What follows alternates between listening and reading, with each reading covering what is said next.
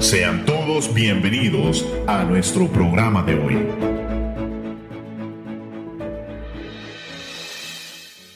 Muy buenos días a toda la audiencia que está esperando su programa favorito, Verdades Eternas. Una vez más, estamos desde aquí, desde las cabinas de ARS Radio, desde la ciudad de Resida, California.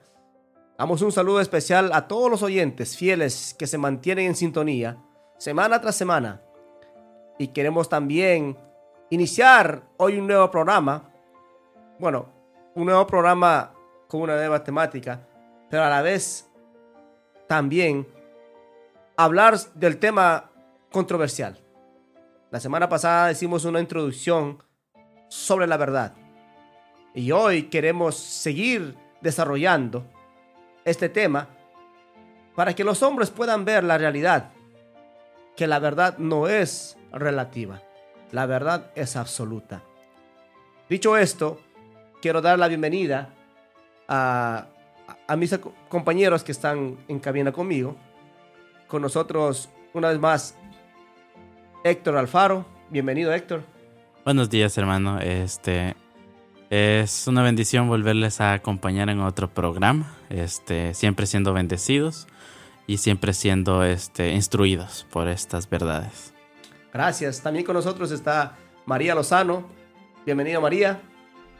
Gracias, Dios les bendiga. Buenos días a todos. Es un privilegio estar aquí presente en cabina y estamos ah, listos para, para recibir estas verdades eternas. Así es. Sin más preámbulos, queremos dar inicio al programa del día de hoy.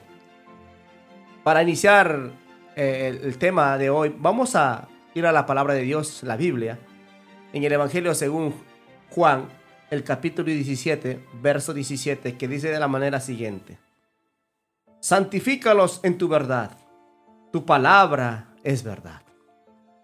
Al parecer esta afirmación que hizo nuestro Salvador es una, una afirmación que puede completar multitud de pensamientos, que puede completar multitud de interrogantes, porque al decir, santifícalos en tu verdad, nosotros podemos decir, ¿qué es la verdad? ¿La verdad es absoluta o es relativa? ¿De qué verdad estaba hablando Jesús? Pero él mismo responde y dice, tu palabra es verdad. Dicho esto, entramos a, desarrollar este tema interesante y podemos quizás recuperar esta idea sobre si podemos entender sobre la afirmación de que la verdad es relativa o es absoluta. Héctor. Pues primero que nada hay que entender este la verdad es absoluta supone dos cosas. Primero de que lo verdadero en un tiempo y lugar es verdadero en todo tiempo y lugar. Y número dos, que lo verdadero para una persona es verdad para todas las personas. Y eso nos da a entender de que la verdad absoluta no cambia. Pero la verdad relativa cambia de época en época, de persona a persona. Así es. Eh, cuando nosotros empezamos a hablar sobre el relativismo, el relativismo o relativista es un ideal ah, moderno que, que, al decir verdad tiene, tiene su historia. Pero como este no es nuestro tema, solamente queremos aclarar que el relativista es una persona que no da por sentado nada como absoluto, sino que para él o para el pensamiento relativista, todo es relativo, todo cambia, todo tiene, todo tiene su sentido, pero relativamente, relativamente. Por ejemplo, alguien puede decir, el lápiz está a la izquierda del cuaderno, una afirmación. El relativista puede decir esto. ¿Por qué, por qué depende de qué lado del escritorio se encuentra el lápiz y el cuaderno. Ahora, el lugar siempre es relativo de acuerdo a la perspectiva que se afirma. El lugar siempre va a ser relativo de acuerdo a la perspectiva que se afirma. Pero el contexto, el contexto es que ratifica la verdad. Ahora, la verdad puede vincularse al tiempo también. Por ejemplo, en una época fue perfectamente correcto decir que Reagan es presidente. Pero ahora es difícil decirlo. Fue cierto en un momento, pero ya no. La verdad de tales declaraciones es irrevocablemente contingente al momento en que se, en que se expresan. De la misma manera, el relativista clama que la verdad depende de la persona que formula la, la declaración. Otro ejemplo, si un cristiano dice, ustedes son dioses, ¿qué significa eso, Héctor, cuando alguien afirma que un cristiano son dioses? Pues para el cristiano, este, la afirmación, ustedes son dioses, que pues lo podemos encontrar en Juan 10:34, eso significa de que tenemos la imagen de Dios y que somos sus representantes. Así es. Y ahora, en el contexto de que si lo dice un mormón, por ejemplo, eso se refiere a que su eh, esperanza de ser, se refiere a su esperanza, perdón, de ser la deidad de su propio planeta. Si lo, si lo, si lo afirma un panteísta, quiere decir que los seres humanos son Dios. Interesante, ¿no? Interesante porque la verdad depende de, de, los puntos de vista de quien formula la declaración y de sus propósitos. Para ser más exactos, la verdad muchas veces depende del tiempo y el espacio. Y cuando hablamos del tiempo y el espacio, hablamos del contexto en que fue declarada una verdad. Ahora, podemos decir que además cuando alguien dice, me siento enfermo, eso puede ser cierto para mí, pero no para todos los habitantes del mundo. Todas las expresiones son verdaderas solo en relación a la persona que las plantea. Es el pensamiento relativista. Aquí parece, no obstante, haber un malentendido. La interpretación del relativista aparente estar mal dirigida. Quiero que entiendan esto el relativista siempre va a tener una posición mal dirigida. La perspectiva de la persona que está hablando o que está orando respecto al tiempo y al espacio se entiende en la expresión misma.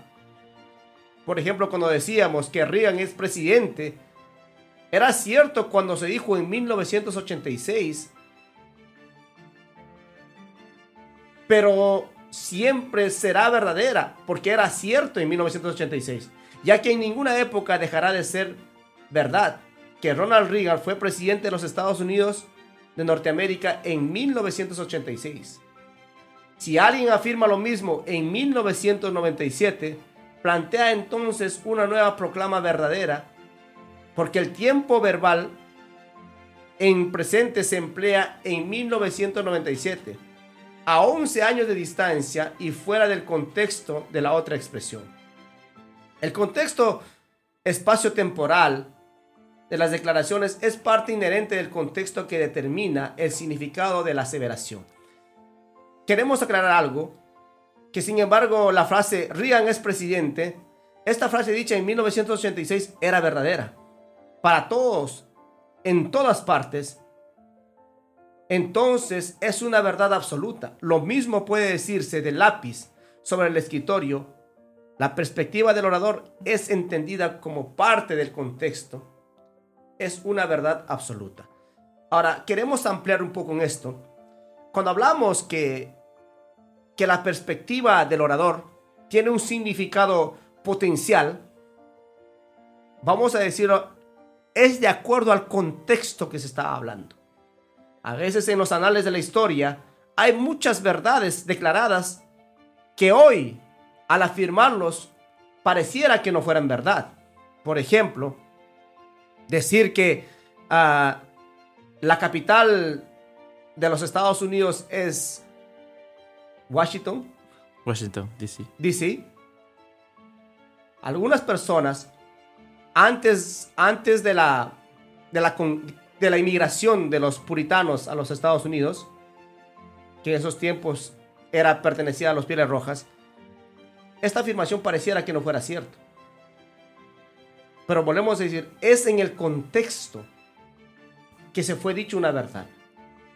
Cuando Jesús estaba frente a Pilato, había un contexto que se estaba manejando. Y el contexto era que todos querían, creían tener la verdad, tales como los sacerdotes, los judíos, Pilato. Ellos pretendían tener la verdad, pero fallaron en su, en su, en su astucia, condenando al justo, al santo. Es más, condenando a la verdad con la apariencia de verdad, Héctor. Podemos decir esto. ¿Por qué los hombres, siempre que se encuentran con la verdad, quieren darle la espalda y quieren plantear sus propias ideas? Quieren, quieren afirmar lo que ellos creen. ¿Por qué será, se da en el corazón del hombre esto? Pues muchas veces este eso puede llegar a suceder, número uno, por los ideales. Este, una persona con ciertos ideales, con ciertas creencias que lleva creyendo que son verdad toda su vida, las va a defender porque no quisiera estar equivocado toda su vida acerca de lo que creía. Entonces, por eso mismo, este, cuando se le presenta la verdad y se le puede comprobar Muchas veces por la misma negación de no querer estar equivocado, ya sea por la naturaleza humana. ¿El pecado? El pecado. No quiere creer que la verdad es lo que es, que es la verdad. Entonces es donde nacen estas afirmaciones eh, que son escondidas bajo lo que, lo que mencionábamos de la verdad absoluta. Porque si quiere, se quiere plantear algo, se quieren plantear estas afirmaciones como lo, como, y darles darles la posición de la verdad. Así es. Cuando en realidad simplemente son afirmaciones imprecisas, por ejemplo. Y esto lo podemos ver en muchos contextos, este, en el contexto científico. Cuando se habla acerca de, por ejemplo, podemos ah, incluir las teorías de, de ¿cómo se llamaba Richard, este? Richard Hawkins. De Stephen Hawking. Él afirmaba de que él tenía muchas teorías acerca de ah, los, agujeros negros, acerca de la gravedad. Entonces, ¿por qué, creo, ¿por qué cree usted que nunca se le dio un premio Nobel a Stephen Hawking? Eso habría que preguntarles a los que no lo dieron. nunca se le dio un, premio Nobel porque no se podían comprobar este, sus afirmaciones. Entonces, cuando se trata... Eh, ya voy regresando a lo que dijo de acerca de la verdad. Cuando, se, cuando ya viene y se incluye este, una afirmación que no ha sido comprobada, muchas personas quieren creer que esa afirmación es verdad por el simple hecho de ir en contra de la verdad misma. Ir en contra de la verdad misma. Y por lo mismo que le explicaba de los mismos ideales o de las mismas creencias, porque uno no quiere estar equivocado acerca de lo que cree. Cuando nosotros empezamos a, verlo, a ver de unas posiciones, empezamos, por ejemplo, para lo que es más cercano a nosotros, y con esta pregunta nos vamos a un una pausa musical. Hoy los partidos políticos, los ideales políticos, aparentemente tienen una verdad. Los demócratas tienen una posición los republicanos otra posición. Los comunistas tienen otra posición. Y todos afirman tener la verdad y tener la solución para el problema de la humanidad. Pero la pregunta es, ¿será cierto esto? Con esta pregunta retornamos tras una pausa musical.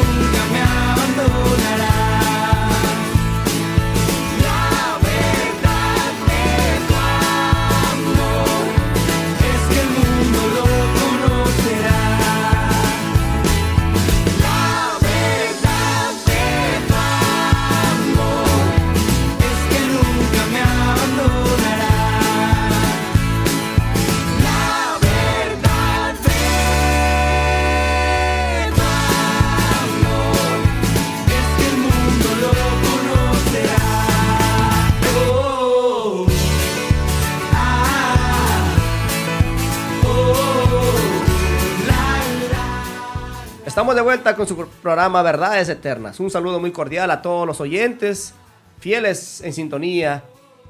Un saludo a todos los hermanos que se mantienen a la espera de este programa. Para nosotros es un placer y un gozo servirles de parte del Señor. Estamos en un, quizás en unos temas, bueno, un tema principal de la verdad, pero la, verdad siempre va a tener eh, acusadores, por así decirlo, que tienen la capacidad de, de querer desacreditar la confianza y la afirmación que nos dejó Jesús cuando dijo al Padre en una oración, le dijo, santifícalos en tu verdad, tu palabra es verdad.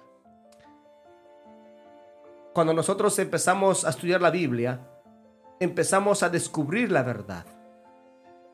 Aunque muchos se creían conocedores de la verdad, demoraron o quizás no comprendieron la verdad tal como es. Porque cierta vez había un hombre llamado Saulo de Tarso que se atrevió a ir en nombre de la justicia, en nombre de en nombre de la religión, podríamos decir en nombre de la verdad, para atacar a la misma verdad. Y nos encontramos con un choque, con un impacto, con alguien que se le puso en el camino, que era la verdad. Cuando él se encontró con esa verdad, sus pensamientos cambiaron.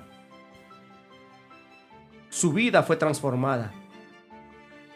Antes vivía para asesinar, para perseguir y para enjuiciar a los seguidores de la verdad. Hoy, bueno, después de la conversión, él empieza a vivir para defender la verdad, para proclamar la verdad y para dedicar su vida a, a, favorecer o aclarar la verdad que se había encontrado en el camino a Damasco. Este hombre no solamente transformó la cultura, el tiempo que vivía, sino trascendió en los anales de la historia para decirle al mundo que había un solo camino para llegar al cielo. Había un solo camino para conocer la verdad. Y ese camino era la misma verdad hecha figura en un cuerpo humano llamado Jesucristo. Amados hermanos, cuando nos ponemos a pensar sobre estos temas relevantes, porque al decir verdad, todos fomentamos conocer la verdad, pero ¿cómo nos cuesta someternos a ella? Decíamos cuando íbamos en la pausa musical, los políticos tienen ideales. Los comunistas piensan que tienen la verdad, que tienen la solución al problema humano. Eh, los demócratas también, los republicanos, y todas las fuerzas políticas, ideales políticos de todos los tiempos, han fomentado tener entre sus ideales la verdad. Pero al decir verdad, poca de la verdad que encontramos en Jesucristo, ellos afirmaban tenerlo, o es más, podían reflejar en sus vidas. Vemos a un, a un comunismo convenenciero que solo busca para una élite de, una élite ah, de personas gubernamentales que estaban hambrientos de poder y se olvidaron de lo que proclamaban. Vemos unos demócratas que siempre se inclinan a unos ideales modernos para favorecer a ciertos grupos y no porque los quieran en el sentido del movimiento LGTB, sino para aprovecharse de lo que ellos pueden producir. Juntamente con esto viene el aborto, viene la eutanasia y muchos temas controversiales de actualidad. El homosexualismo, el lesbianismo, el feminismo. Y ellos respaldan y dicen, no, pues hay que defender con la verdad porque eso es verdad. Lamentablemente, pareciera que fuera verdad. Es una realidad, pero es producto de algo más allá que el, que el corazón del hombre puede entender, que es el pecado. Ahora, volviendo al tema y, tomando como referencia, cuando todos los ideales o los hombres, Héctor, empiezan a verse como una verdad absoluta, pero se caen con la prueba del tiempo. se caen. ¿Qué sucede entonces con una, con una versión del relativismo que, que indica que la verdad es relativa a las personas? Por ejemplo. Pues, por ejemplo, este. En el, pensamiento, en el pensamiento relativista dice que toda verdad depende de la perspectiva. Mucha gente dice de que toda verdad es realmente verdadera desde puntos de vista o perspectivas. Así es. Y eso lo podemos ver este, en el ámbito científico, por ejemplo. Ah, al principio, este, los filósofos griegos manejaban de que nosotros los seres humanos, o la masa en sí, estaba hecha de los elementos, de agua, fuego. Básicos. Ajá, este, viento, tierra. Entonces, al principio eh, se manejaba ese pensamiento de que los seres humanos estábamos hechos de, de los elementos. Más adelante en el tiempo, era otra la perspectiva que manejaban, de que los seres humanos no estábamos hechos de esos componentes, sino que estábamos hechos de componentes en formas de figuras geométricas, círculos, cuadrados, triángulos, y de que eso conformaba la masa. Ahora, mucho más adelante en el tiempo, ya se empezó a hablar del modelo atómico. Y eso este, ya se introducía con, si no estoy mal, con el modelo de Thomson o el modelo atómico de Bohr. Mm, si no estoy mal cronológicamente de que sí existían este, estas partículas que conocemos como átomos y que eso era lo que conformaba al ser humano. Ahora, si, uno se pone a analizar todas, estas, todas estas afirmaciones, son ciertas a cierto punto. Este, no quiere decir de que, no, de que sean mentiras, son verdades absolutas. Sin embargo, este, toda la versión de esa afirmación es imprecisa entonces, por eso lo pueden interpretar como algo, como una verdad este, relativa. Claro, pero, pero si, si te das cuenta, una verdad como fundamento, que el, cuerpo del hombre está compuesto por elementos químicos, eso es una realidad, es una verdad, no es una mentira. Y todos los descubrimientos posteriores no desmintieron la afirmación principal, que era la verdad, sino confirmaron esa verdad tal vez se podría llamar que este fue un descubrimiento de la verdad progresivamente en el aspecto de la ciencia. Progresivamente. Sí, porque más adelante este, se introdujeron otros modelos atómicos. El modelo atómico de Schrödinger, que es el que comúnmente se maneja, que ya incluye este, los electrones y los fotones, alrededor del núcleo. Y al principio se decía que, oh, que, de que todos, este, todos esos electrones, protones y, neutrones tenían la misma masa, por ejemplo. Este, son afirmaciones que son imprecisas, pero el modelo eh, o la intención en sí era, era correcta. Como vuelvo a decir, era progresiva que se estaba viendo la verdad y el descubrimiento.